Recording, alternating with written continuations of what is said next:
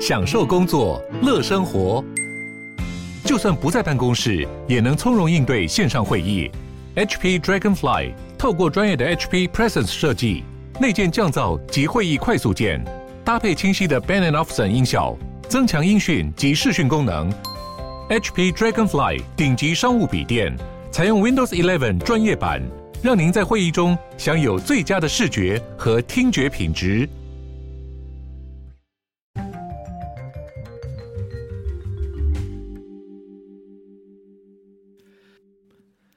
大家好，欢迎回到世界忙什么的 Will in Five Minutes，我是这个节目的主持人 Morris。那在节目的一开始呢，要先跟各位宣布一个算是好消息吗？就是我们的节目赞助方案正式在 Mixer Box 上面上线喽。所以如果你是在 Mixer Box 上面收听的观众呢，欢迎你加入我们的赞助方案，用更实质的方式一起为我们的节目加油。那如果是其他平台的这些听众呢，也欢迎你用这个平台，或者是也可以。可以透过 First Story 或者是我们的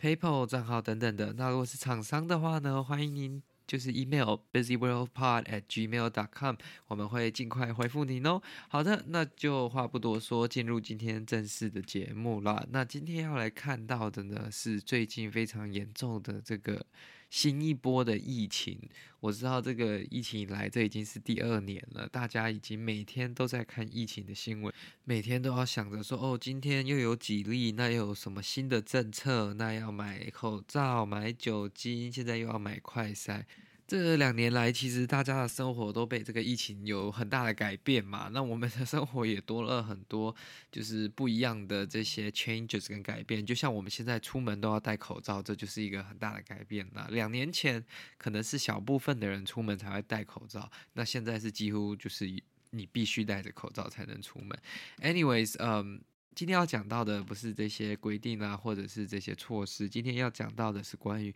上海的疫情。那我相信，如果有看一些这个新闻的这些听众啊，都知道上海的这个疫情，其实在一两周前。越烧越大嘛，诶，这应该已经三个礼拜了。它从小小的群聚，然后最后变成这个大规模的大呃城上海整城市封城。原本是封一个几个小区域，然后后来是整个上海几乎都进入封城的状态。那也快要解封了啦。目前是说下礼拜很有可能就是会有。呃，有大概三四十 percent 的区域慢慢开始这样子解封，然后只是它的解封也是让它在上海城市里面互动呃活动，那不一定能离开上海的这个范围。Anyways，那在这个封城的情况下呢，人们要取得物资就会是一个非常困难的问题。那其实以我看到很多不同的新闻指出的就是说。你只要有资源的人，你有钱的人，其实你真的不会饿到肚子，你都买得到那些食物，你都可以用很多不同的管道。你可能有朋友认识是做食品的，有朋友认识是做呃外卖的，有朋友是开餐厅的，或者是说你自己搞不好就有这些相关的公司啊、餐馆啊等等的。那这样子的情况下，对你来说当然没什么影响啊，但是对普遍就是比较。百姓阶层的这些民众，这样子就会有很大的影响了。为什么呢？因为第一个，你封城，你买菜，你你吃饭，或者是说一些民生必需用品，这就是很大的一个困扰了。很多人如果当初没有囤足够的这些粮食，突然间喊封城就封城，家里很快就没食物吃了。然后你出去抢，你出去买，也不一定买得到。然后就算是。可以出去买，但很多情况是你被限制不能出去买。那这时候就会仰赖着很多外卖的这些伙伴、外卖的平台、外卖的这些外送员。那这一篇报道呢，在探讨的就是说，封城下外卖骑手如何与城市一起艰难共存。那其实大家会觉得说，诶，这样对外送员来说是很好的一件事啊，他们的这个薪水跟他们的单量都会就是非常高速的成长，会非常多的这些单。可是大家有没有想过，就是说他们就对他们短期内多了这么多单，只是他们其实也会有很多潜在的成本。而且这边讲到就是说，他们原本啊是住在很多都住在就是郊区的那种小区里面。那，因为他们的工作性质，所以就被小区的这些其他住户就是禁止进入，被赶出去的那种感觉。所以他们很多外送员一开始还有一段阶段是流落失所的，他们没有地方住，他就是只能白天出去跑单，然后晚上可能找一个随便的呃店面门口或者是一个小地方去。稍微就是掩蔽，然后有地方住，然后直到就是他们有一些人一起成团集结，然后去住在市中心的一个小套房这样子。那甚至他们也没有很有办法去取得那些资源嘛，因为他们的薪水就是那么固定。虽然现在当然每日的薪水是高一点，只是要去购买这么昂贵的这些资源的时候也是非常困难的。而且他们就说，他们的这些外卖平台公司也没有要管他们的。意思，他们从疫情到现在，他们只发过给他们一个一箱茄子，然后除了茄子以外，什么都没有。哇，这对他们来说其实就非常的难过跟伤心嘛，因为你每天帮大家帮这些叫得起外送的人送这么多。呃，食材啊，送这么多好吃的美食，或者是说，就是至少有食物吃的这些东西，然后你自己却买不起，或者是自己根本没有时间，也没有办法去吃这些东西，那这对他们来说，这个心理压力应该也是蛮大的。那其实还有一个就是大家要想到说。这个在上海的这些外卖员，他们很多基本上都不是上海人嘛，他们是来自各国中国的这个小城镇，有着一个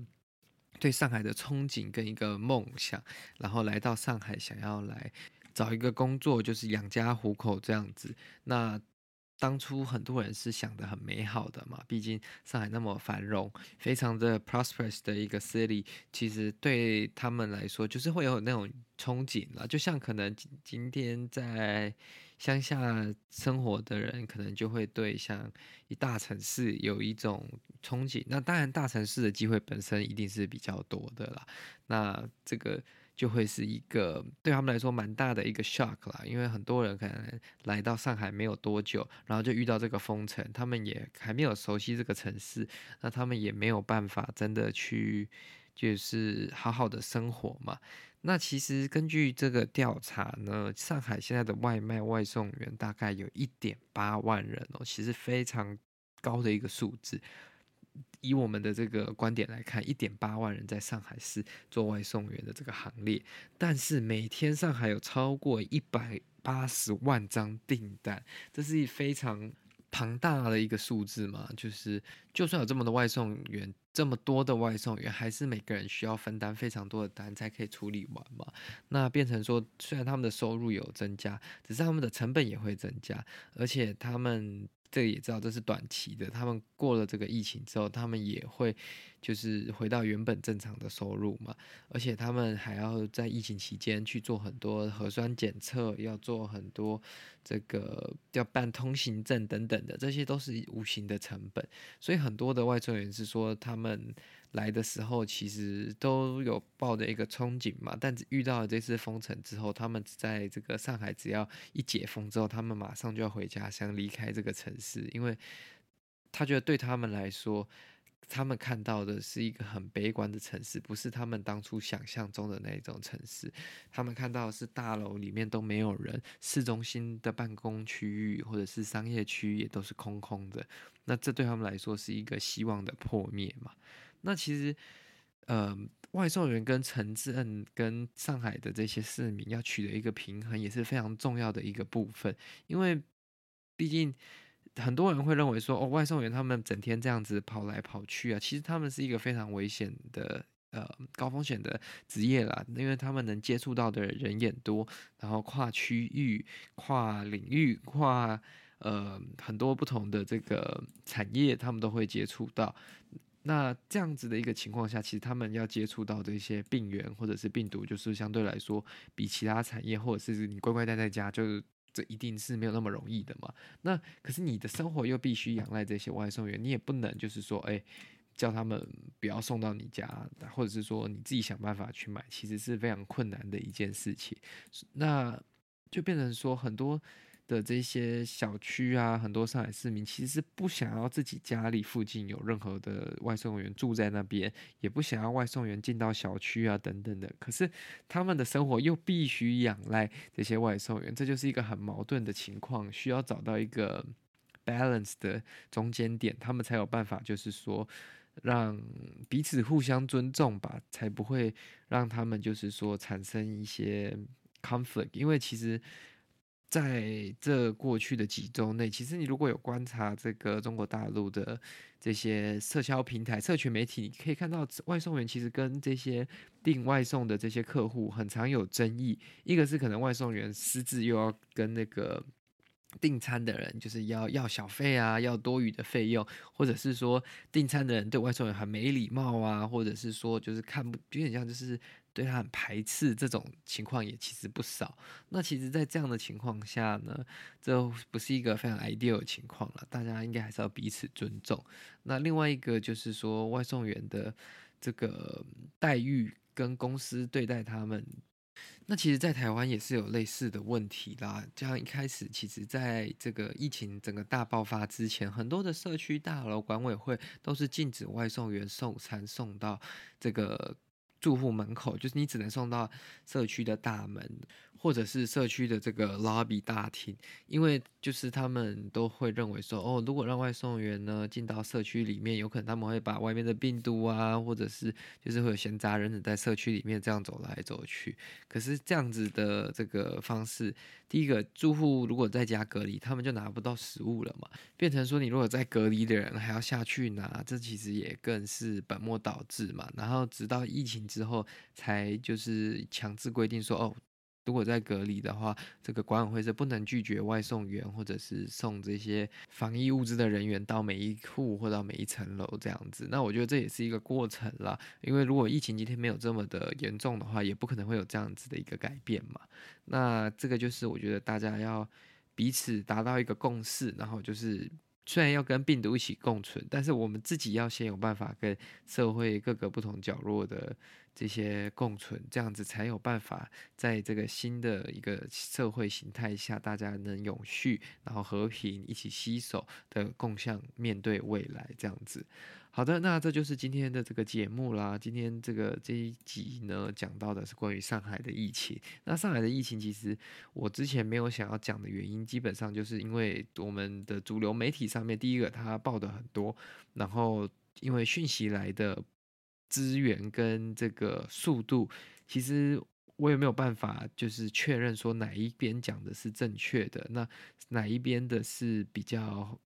对，不主观，诶，比较宏观一点，比较不会 bias 的资料，所以我就是花了一点时间统整之后，之前其实原本是要录一集，只是后来想说，诶，因为既然不能确定的话，那就先缓着这样子。那 anyways，如果有新的这些 update 呢，我再跟各位分享。那如果喜欢我们的节目的话呢，再将它分享给你的亲朋好友，也欢迎你来我们的 Facebook 跟 Instagram 追踪我们。那也欢迎你加入我们的赞助方案，用更实质的方式为我们的节目加油打气。谢谢各位，那我们就下次再见喽，拜拜。